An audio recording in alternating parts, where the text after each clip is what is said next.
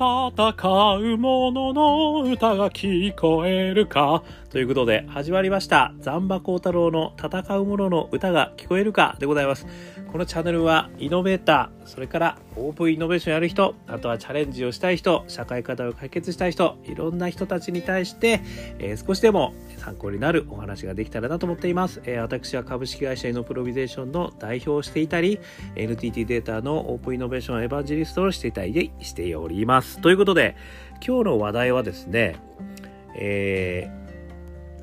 オープンイノベーション疲れに効くツボその13ということでですね。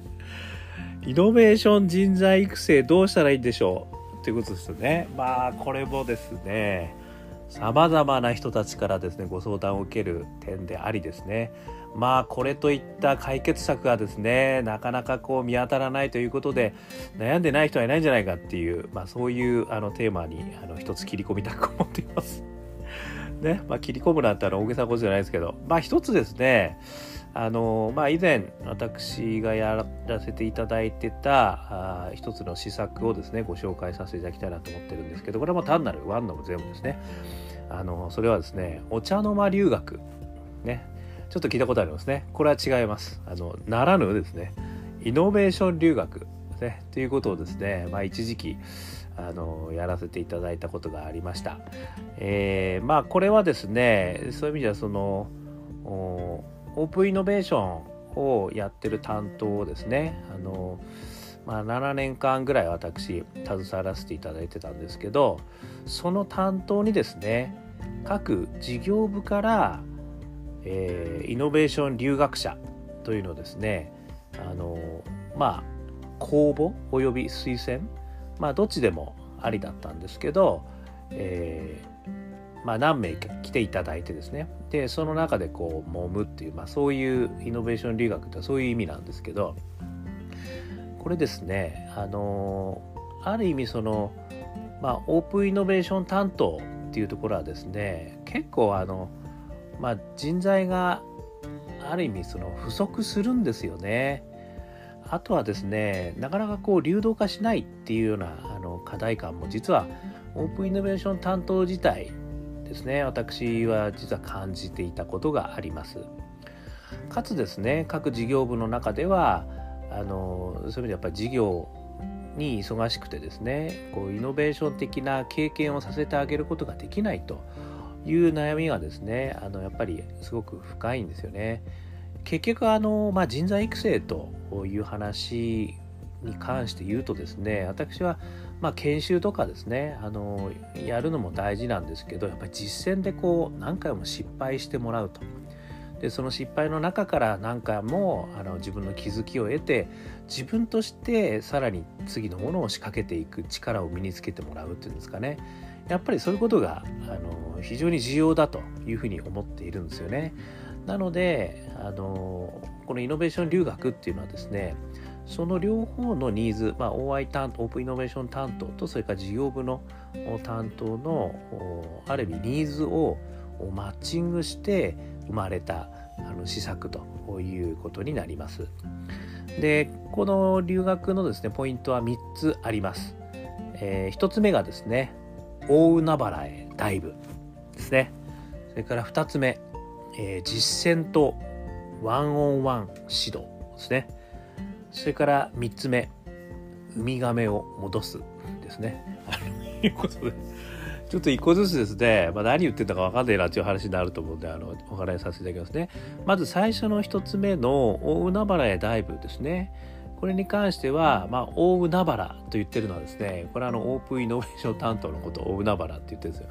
これなんで大海原かっていうと、やっぱりベンチャー企業にですねもうたくさん触れることができるんですよね。なのでこれは一つですねある意味すごくこうモチベーションアップにはすごくいいことだなと思ってるんです。なぜならばやっぱりそのベンチャー企業の方々ってもう日々ねそういう意味ではもう排水の陣を敷いて、えー、自分の家族ねそれから命までもかけてですね新しい事業にこう邁進してるわけですよねしかも社会課題をですね誰も解決できてない社会課題とかを解決しようという人たちにまあもうパッションあふれまくってる人たちですよね。でそういう人たちのまずは話を聞くことができる。それからそういう人たちと触れることができるんですね。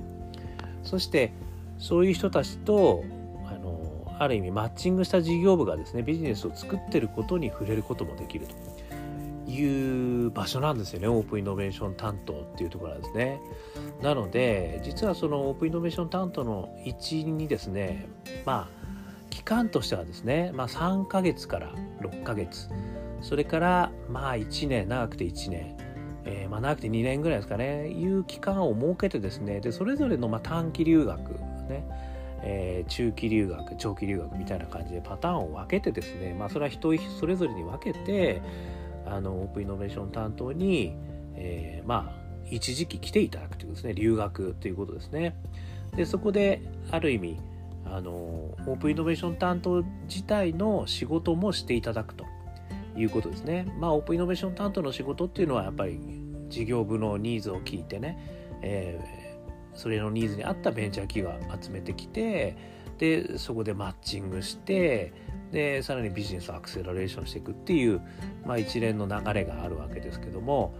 そういう意味ではそのまずはベンチャー企業のスピリットですねスピリッツに触れていただきそしてえ事業を作っていくというけあのいろんな事業もですね見ることができるわけですね。でどういうふうにあの事業をこう作っていくのかっていうことにもあの、まあ、サイドからですね経験することができるという意味ではですねあのこれまで例えば新規ビジネスをあまりやってきた経験がない人とかあのあんまりそういう何て言うんでしょう新規ビジネスもしかしたら興味がない人もですねそこでインスパイアされる可能性があるんですよね。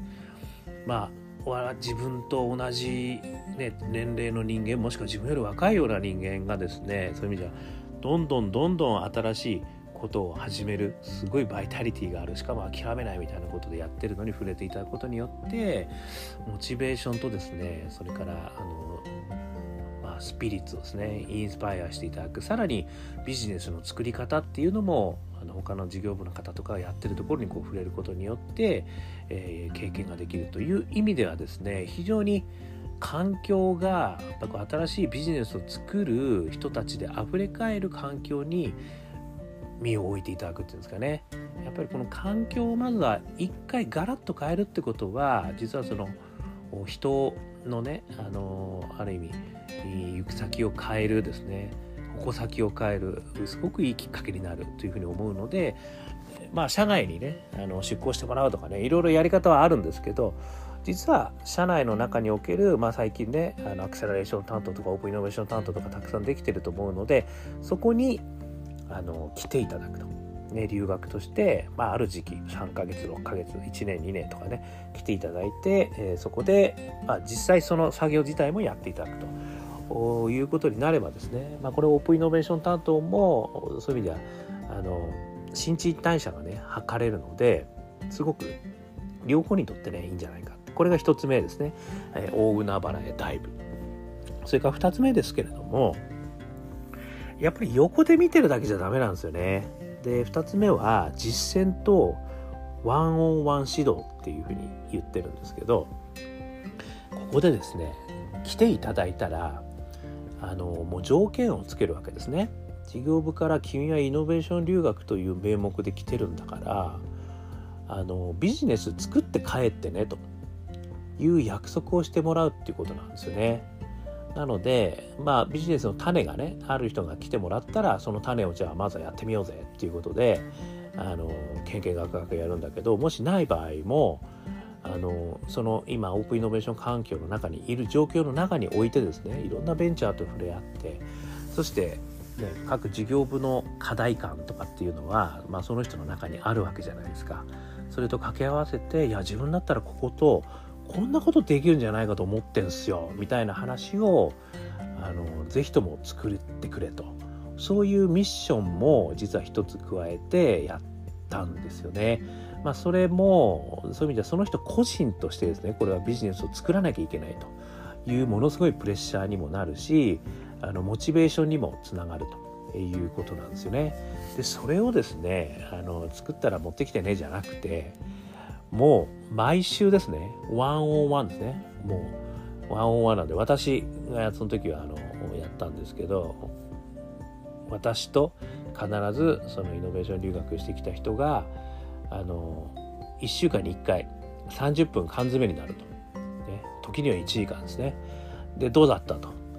ね、今あの、まあ、まず企画持ってくる時だったらねどんな企画なのから始まってですね。ああなるほど。でどうすんの？どうしたいの？みたいな話を聞きながらあだったらこういったところをもうちょっとこういうふうにした方がいいんじゃないとかこういうところにも絶対当たらなきゃダメだよねみたいな話をまずしていくと。で彼はまあオープンイノベーションの仕事もしながらですねあの自分でビジネスを立ち上げるというその作業もですねあの裏ではこう一生懸命頑張るっていう感じですね。でこれ1週間に1回ワンオンワンになるんであの毎回宿題が出るわけですよね。こことこことここヒアリングしてきてどうだった？みたいなね。ちょっと忙しくてすいませんいけてませんみたいなね。もう全然ダメだねみたいな。それじゃあもう全然リーにならないねとかね。もう本当にそれはもうちょっとやっぱりウォーターフォールだねみたいなね。なんかあのそういう こう励ましをねあのここはねやっぱりこうテクノロジーマーケティングとしてはこういうふうにやっぱりやっていかないともう少なくとも1日に3つぐらいヒラリングしないとダメだよとかね現場100回だからみたいなねそういうことをですねあのもう毎週毎週言われるわけですよね。これはね結構辛いと思いますよね。あのただですねやっぱり毎週毎週そういったあの、まあ、メンタリングをですね受けることによってああ次のこの今週もこういうことやんなきゃいけないとかねまあ危機としてやってもらうのが本当はいいんですけどねでもやっぱりそういったプレッシャーがあってケツを叩かれながらでもあのねデザインとはこういうふうにやっていくんだよとかねお客様の視点に立ってないとかねヒアリングのやり方全然違うみたいなねなんかいろいろこうやっぱり言われるわけですよね。それ言われるのがすごいためになるというふうにあの私は思うんですよね。なので、まあ、そういうことをですね何回も何回もこうこことこう言われるとですねだんだんだんだんだんこうできるようになってくると。でその中であのビジネスのねやっぱり輪郭が出てきてでいいねとそしたらちょっとビジネスモデルあのこのビジネスモデルであの事業部のねあの例えば企画部の人をちょっと説得してみようとかねいうような話になるわけですね。でいいものができたらちょっと仲間をじゃそこからこう事業部に集めてもらってでそこから、まあ、事業部の中の予算でやることもあるでしょうしあとはねそういったオープンイノベーション的な予算がもしあればですねそこのチャレンジ項目にちょっと出してみようよみたいなことをですねあのやってみるということでとにかくですねやっぱりその一人としてあの個人としてやらせるっていうことですね。実践してもらうってことですね。でそれをワンオンワンでですねあの1対1であのもう個別指導をする。いうことを続けるとですねあの随分スピーディーでねあのこう成長するんじゃないかなっていうふうにちょっと思ったというところなんですよね。もちろんねそのビジネスが成功するとかね成功するしないとかねいうことはまあ大事でもありますけどまあそれよりもねやっぱり何回も失敗してもらうと。でその失敗何だったんだろうねみたいなところをやっぱこうワンオンワンでねこう議論しながらあのやっていくってことがすごくあの貴重な経験なんじゃないかなと。これだったらやっぱり3ヶ月やってもね3ヶ月の中でもそういったことはすごい貴重な経験なんじゃないかなって気もあのするんですよね。そして3番目ですね。ウミガメを戻すですね。これあの突然ウミガメになっちゃう。最初大海原って言ったんでねちょっとウミガメにしてみましたけどね。ウミガメ製作みたいな感じですよ要はね。それが巡り巡ってねあの人材をこう出していただいた事業部にですね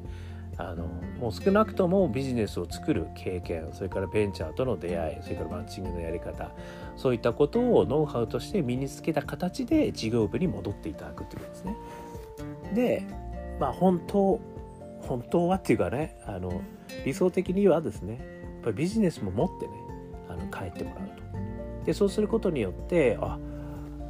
やっぱり1年あそこに出して新しいビジネスの企画を持ってあの帰ってきてくれたこれはすげえあのやっぱり出してよかったなってことになりますよね。でそれがいい事例になればなるほどですねあのいいローテになってあの次々とこうまた人がねあの入ってきてはあビジネス作って抜けていくというローテができるとすごくいいなと思うんですよね。まあこれはね先ほどその OI 担当の人手不足の解消にもなるっていう話もしましたけども実はその新陳代謝にもねやっぱりすごくいいと思うんですよね。やっぱりあのベンチャー企業とですねたくさん触れる機会をねあの持てるというのはなかなかない経験ではありますのでそういった経験をねできるだけたくさんの社員にしてもらうということはすごくいいことですしまた時代すごく動いてますのでねあのイノベーションのその仕掛け作りっていうのもあのイノベーションを起こさざ起こし続けなきゃいけないっていう宿命があるわけですよね。オープンイノベーションっていう仕組みがあのできたらもうそれをずっと回してればいいっていうのはこれ全くあの停滞してしまうんですよね結局手段が目的化するってことはよくあるんですけどとにかくイベントだけは打っちゃいいみたいなねなんか回数打てばいいみたいななんかそんなことにあのなりかねないですよね。だから新しい血を入れていくことによってそこがさらにアップデートしていくと。じゃあもっとねあのこんなやり方やったら事業もっと面白いと思うんですよ。みたいなね。ことが事業部側からの意見として出てくるとさらに面白いオープンイノベーションがね仕掛け化仕掛け化としてあの出てくるというすごいメリットもあると。いう意味でですねそういう意味ではこのオープンイノベーション担当の中のイノベーション留学という施策をですねまあ人材流動と、ね、人材育成と人材流動さらにイノベーションの仕掛け作りのアップデートこういうこの3つぐらいのですねあの目的感であのやってみてもすごく面白いんじゃないかなとあのいうふうにあの思ったということで、えー、ございました。ということであの、まあ、これはね、まあ、人材育成っていうのはねもう幅広いテーマですのであの全てをね一括して答えが出るっていうもんじゃないと思いますね。これはたまたま私の担当でですねあのうちのチームメンバーと一緒にですねあのやってみたと。で私自身としてはすごくあのいい仕掛け作りだったなと今振り返ってもちょっと思うので、えー、紹介させていただきました、まあ、イノベーション留学ですね。というような仕掛け作りやってみてはどうでしょう。まあこれの一つ目としては大海原へダイブしていただくと、えー、全く違う環境、まあ、特にベンチャー企業がたくさんいるような環境そしてビジネスを作る環境にある一定期間ですね、えー、身を切っていただくということが非常に面白いんじゃないか。それから2つ目がね実際にビジネスを作る作らせると作って戻れよというミッションを与えると。でしかもそれは投げっぱなしではなくて誰かですねビジネスをきちっと分かる人がワンオンワンで必ず毎週あの指導していくと、こういったことがすごく大事なんじゃないかな。そして3点目としてそこでそういったビジネスができた人もしくはねビジネスのノウハウを身につけた人は帰ってもらうと。でそしてまた新しい人たちがあの来ていただくと。まあ、こうウミガメ政策のようですね。一回外に出て勉強してまた戻ってきて、ね、事業部のためにやっていただくウミガメを戻すと、ね、いうようなローテーションができればいいんじゃないかなというお話をさせていただきました。ということで、えー、今回もですね、えー、イノベーターそれからチャレンジャー、ね、それから社会課題を解決した人、まあ、そういったね、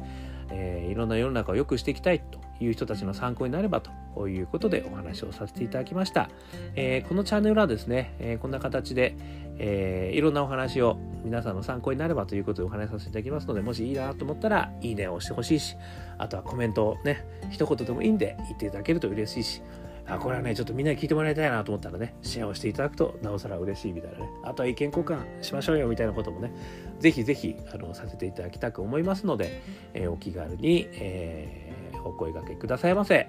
ということで、今日はこの辺で終わりたいと思います。どうもありがとうございました。頑張りましょう